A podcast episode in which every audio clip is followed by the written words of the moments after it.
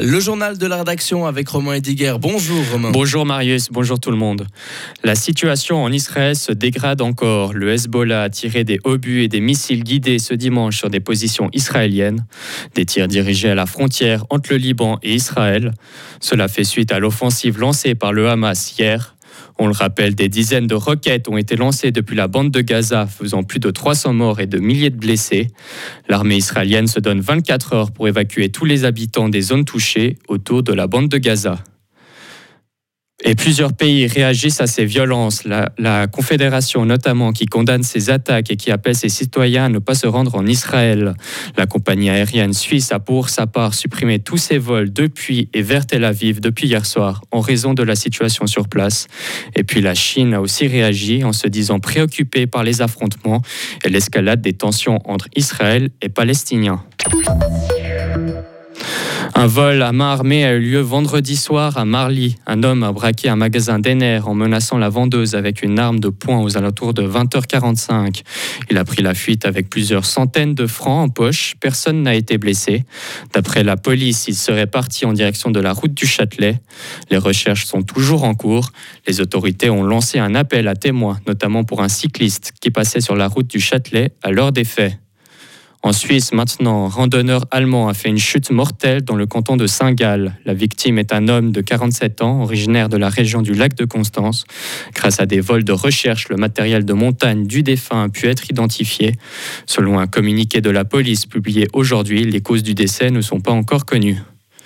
Un séisme fait 2000 morts en Afghanistan. Un tremblement de terre de magnitude 6,3 a secoué hier une région dans l'ouest de l'Afghanistan. Selon l'Organisation mondiale de la santé, plus de 600 maisons ont été détruites. Les chiffres définitifs ne sont pas encore connus. Le pays connaît régulièrement des tremblements de terre. En mars dernier, un séisme avait causé la mort de 13 personnes. Une fusillade à Guatemala City fait au moins 8 morts dans un magasin d'alcool. Un gang est à l'origine de l'attaque qui a eu lieu hier. Deux de ses membres ont été arrêtés par la police.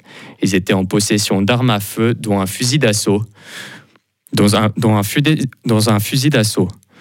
Début d'élection en Allemagne. Aujourd'hui, les électeurs de deux grandes régions conservatrices allemandes ont commencé à voter. Une élection qui a pour but de renouveler le Parlement. Un scrutin test pour le chancelier Olaf Scholz. L'extrême droite gagne en popularité selon les derniers sondages. 9,4 millions d'électeurs sont appelés aux urnes en Bavière. Les premières estimations sont attendues vers 18 heures. Et un mot de sport pour finir. Fribourg-Gotteron s'est imposé hier soir à la BCF Arena. Les Fribourgeois ont battu le CP Berne 3 à 1. Des buts inscrits par Nathan Marchand, Lucas Walmark et Marcus Sorensen.